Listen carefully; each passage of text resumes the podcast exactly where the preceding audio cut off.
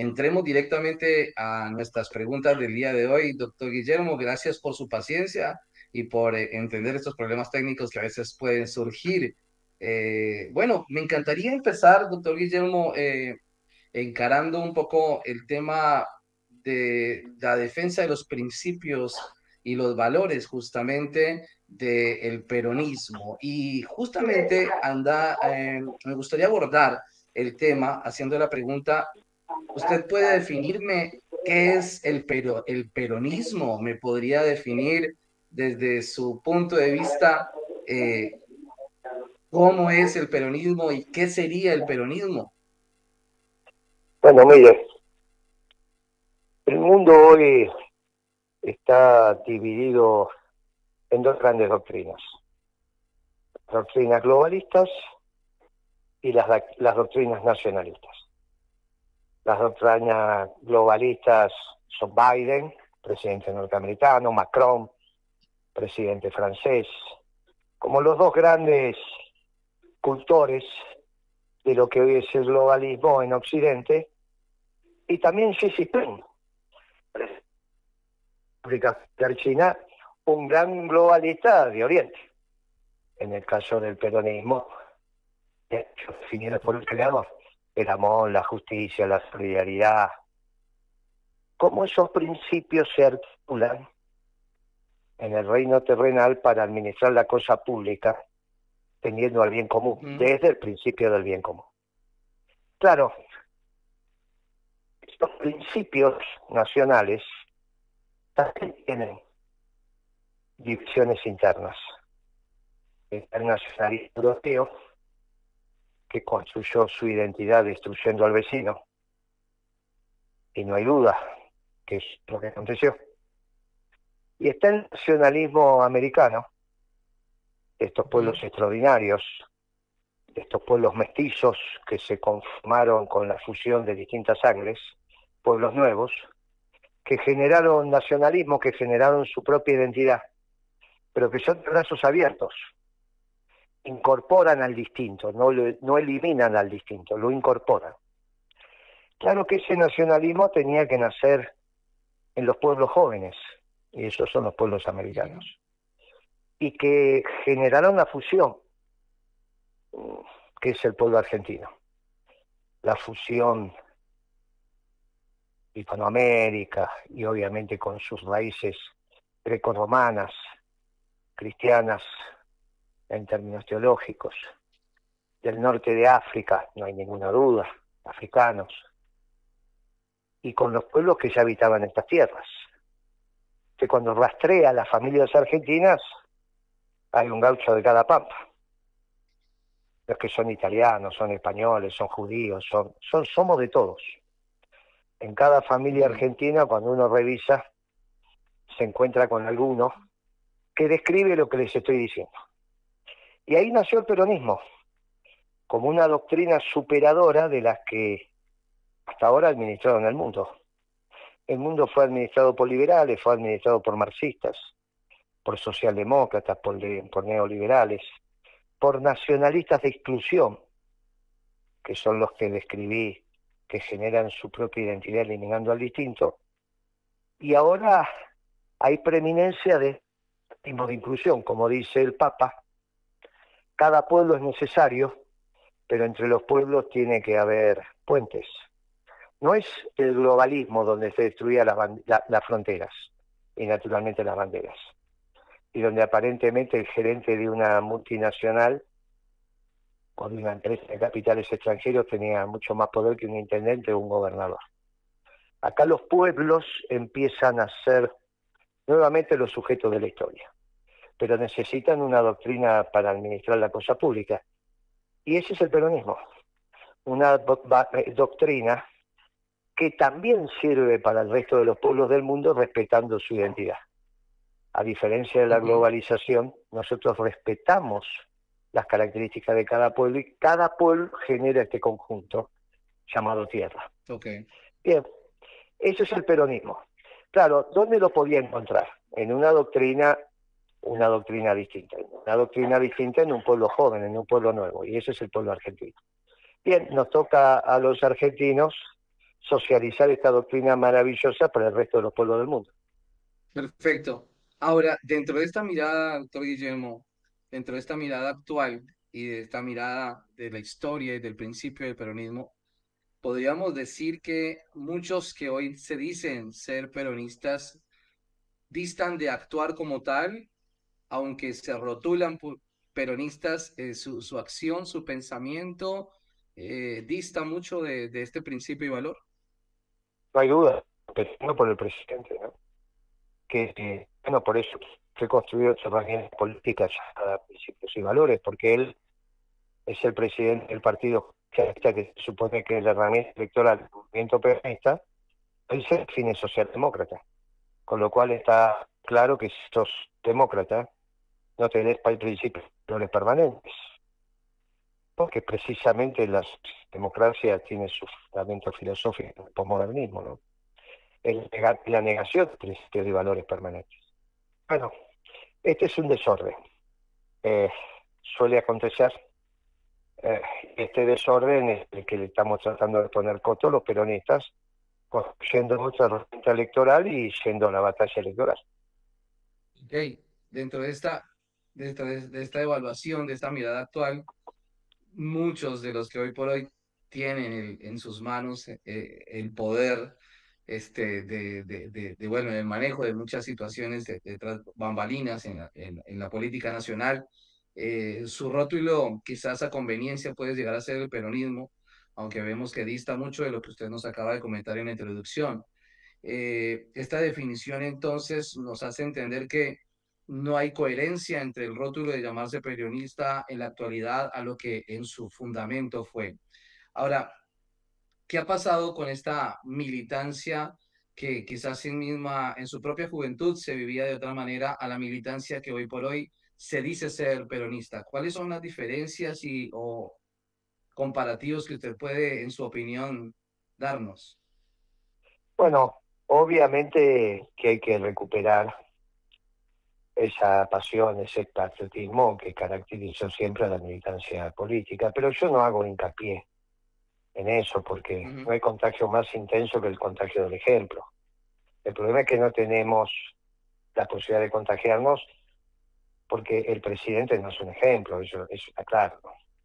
Lo demostró en la cuarentena, lo demuestra con sus idas y vueltas y lo demuestra definiéndose como socialdemócrata y, y no se le cae la cara de vergüenza que tenía que pasar presidiendo un partido clásico como es justicia. Tal cual, escuchando un poco ese discurso primario, en aquel momento cuando asume declararse socialdemócrata como tal, este, eh, ¿tiene que ver mucho o no tiene que ver con, con el hecho de llevar la bandera del peronismo? Pero la puede llevar, pero no la practica. Por eso el fracaso del gobierno. El gobierno es un gobierno que fracasó. ¿Por qué el gobierno peronista de principio del siglo fue exitoso y este es un fracaso? Bueno, porque aquel fue peronista y este no. ¿Cómo pudo ser el peronismo una década ganada? Bueno, lo hizo no es clásico de pensar. ¿Qué no iba a fracasar? Bueno, porque sabían que era socialdemócrata, entonces las decisiones que se toman desde ese cuerpo doctrinario para Hispanoamérica siempre fracasan, como va a fracasar Lula en Chile, como fracasó Boric en Chile, Petro en Colombia. Todos los, aquellos que tengan en su construcción de pensamiento raíces socialdemócratas van a fracasar porque no resuelven los problemas hispanoamericanos. Quizá esa sea una doctrina que sirvió para algún país europeo, yo tengo mis dudas también. Pero bueno, es un problema de los europeos, lo que estoy seguro que es un fracaso para Hispanoamérica. Interesante. Y para Iberoamérica también, porque tenemos que incorporar a Brasil. En Brasil Lula va a fracasar. Desde nuestra mirada a la sociedad actual en términos de educación, ¿Qué opinión le merece usted pensar que esta, esta, esta educación nuestra ha sido la sociedad actual? Nos formó generaciones atrás para un pensamiento crítico y un desarrollo intelectual actual. Lo que estamos viendo para nuestras próximas generaciones, de acuerdo a lo que hoy por hoy se vive como educación, esa educación de hoy por hoy, ¿cómo lo, lo ve usted hacia futuro? Pues, ¿Qué opinión le merece esto? Mire, me parece que hay que volver a entender que la educación es un elemento sustantivo en la conformación de la identidad de los pueblos. Y ahí obviamente en el esfuerzo personal que implica la educación, sirve también para el esfuerzo en la construcción de la familia y de la comunidad. Eh, a nosotros nos formaron con principios y valores permanentes.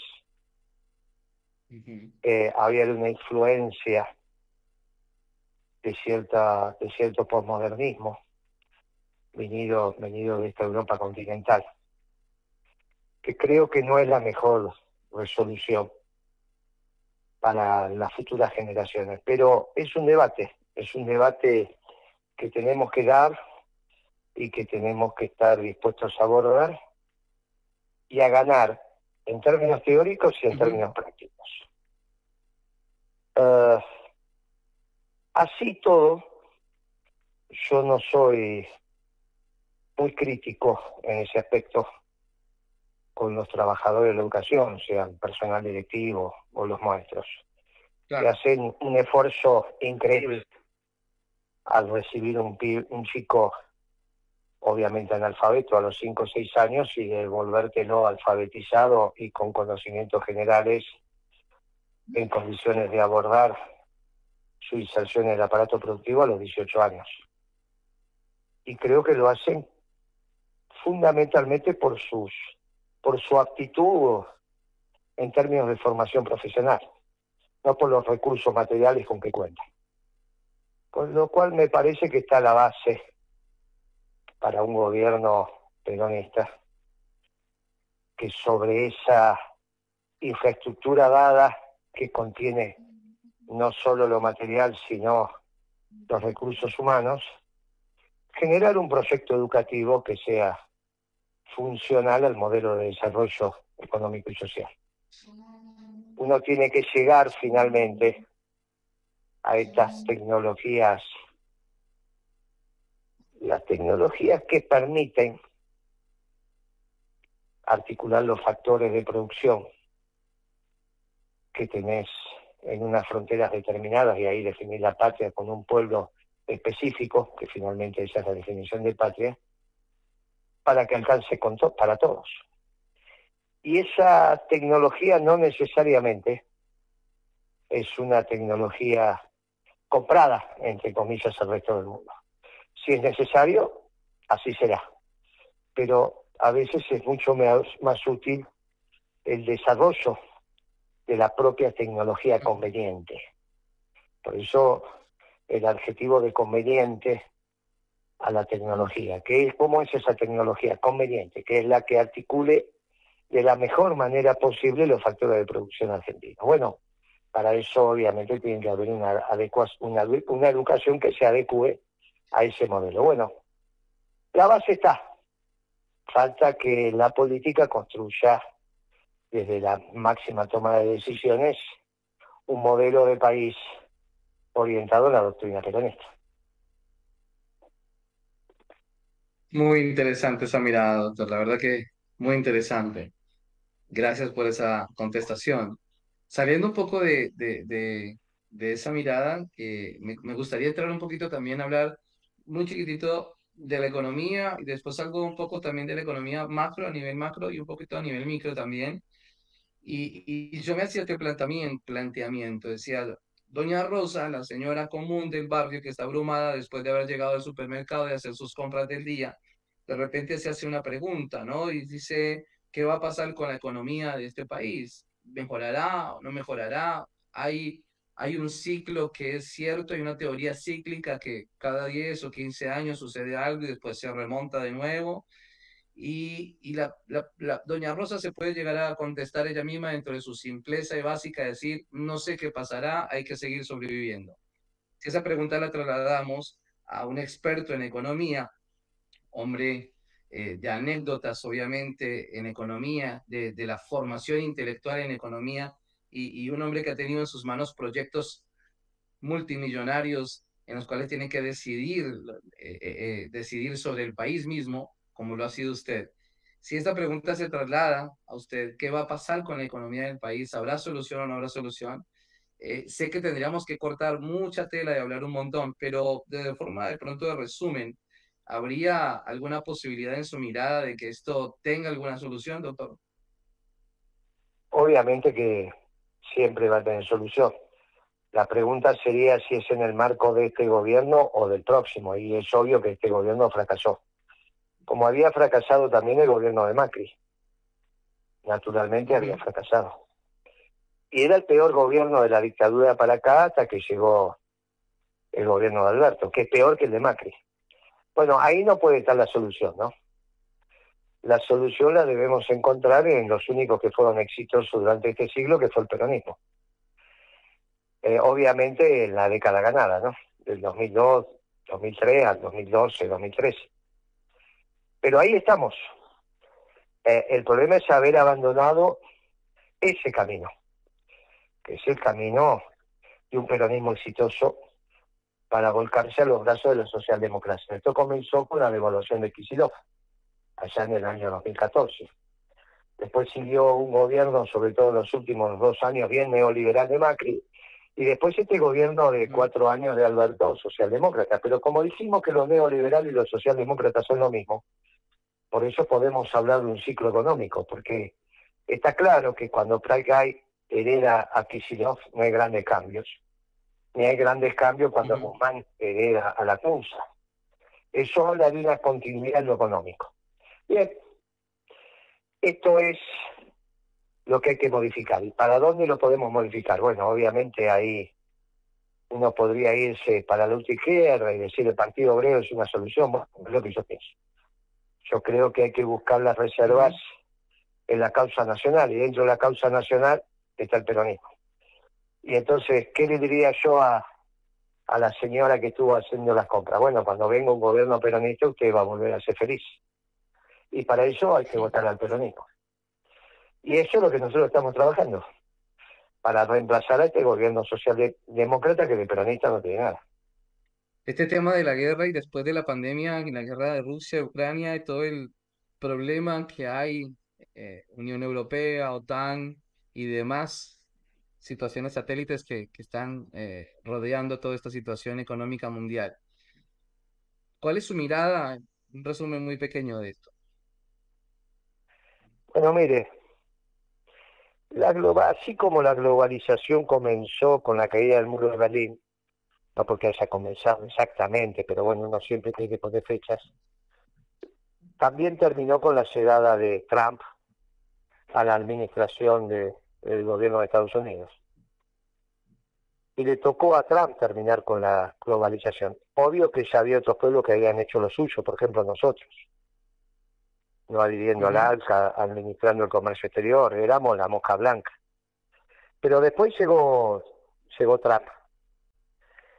Y naturalmente ahí hay un acuerdo de orden uno con Putin, entre parte de Estados Unidos y la Federación Rusa, o entre Trump y Putin o entre la clase dirigente norteamericana y Putin, para transformar a los viejos ganadores de la globalización en nuevos perdedores. Esto es Alemania y la República Popular China. En el caso alemán esto se ve. Y ya se empieza a ver también en el caso de los chinos.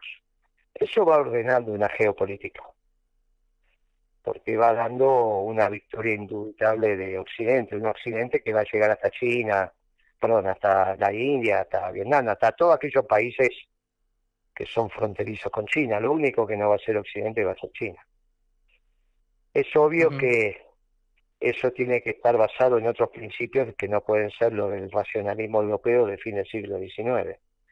Y ahí es donde emergen nuevamente las grandes religiones monetaristas, sean la judía, sea la cristiana, sea la musulmana.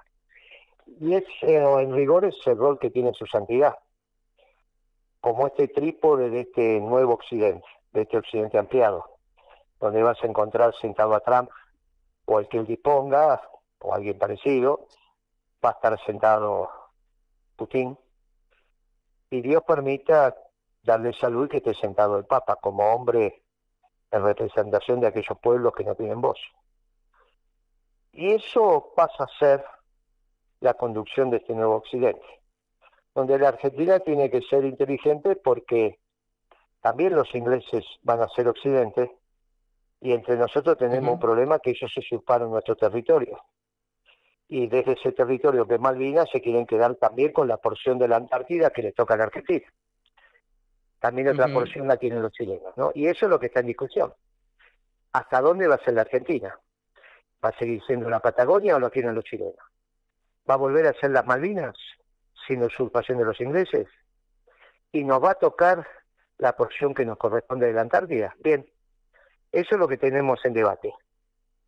Por eso es tan importante las elecciones que vienen. Tan importante. Porque se están definiendo estos destinos. Hay algunos muchachos que piensan que los chinos son el futuro. Y uno de ninguna manera piensa que China va a ser el gran perdedor del nuevo orden internacional. Por lo tanto, cualquier alianza con China no es lo pertinente para recuperar las Malvinas o preservar la Patagonia o que te den la porción de la Antártida que te toca. Bien, de esto, esto es lo que tenemos que reflexionar. Por eso es tan importante la próxima campaña electoral. Mucho más allá de si Cristina o Alberto se encuentran, bueno, uno es el responsable de esta desastrosa gestión, Alberto, y la otra, Cristina, es la responsable de que Alberto sea el presidente, o sea, la gran responsable política de este fracaso, Cristina. Déjeme preguntarle por el mapa político de América Latina. Eh, la izquierda ha abarcado un terreno bastante interesante en el último tiempo y luego de la elección de Gustavo Petro, de Lula, de nuevo en, Brasil, eh, este reciente eh, nombramiento de Gustavo Petro también en Colombia, que se suma a la nueva ola de los gobiernos de izquierda en América Latina. Ellos mismos también han, considerado a Chile, a Honduras, bueno, mismo Brasil este, y demás, eh, formar una alianza estratégica de pronto desde términos eh, progresistas. ¿Cuál es su opinión frente a, incluyendo también al gobierno argentino, ¿no? Este, ¿Cuál es su opinión frente a este modelo y este nuevo movimiento en América Latina? Y son gobiernos decididamente antipopulares, ¿no? Imagínense que Lula le quiere ceder la administración del Amazonas a Macron. Es una barbaridad. América es para los americanos, para nosotros los americanos. En América no tienen nada que hacer los franceses y nada que hacer los ingleses. Estos gobiernos que usted señaló son decididamente antipopulares son de izquierda, antipopulares, porque son la globalización que atenta contra la identidad de los pueblos. Y yo soy nacionalista y creo en el poder de los pueblos. Siempre lo creí.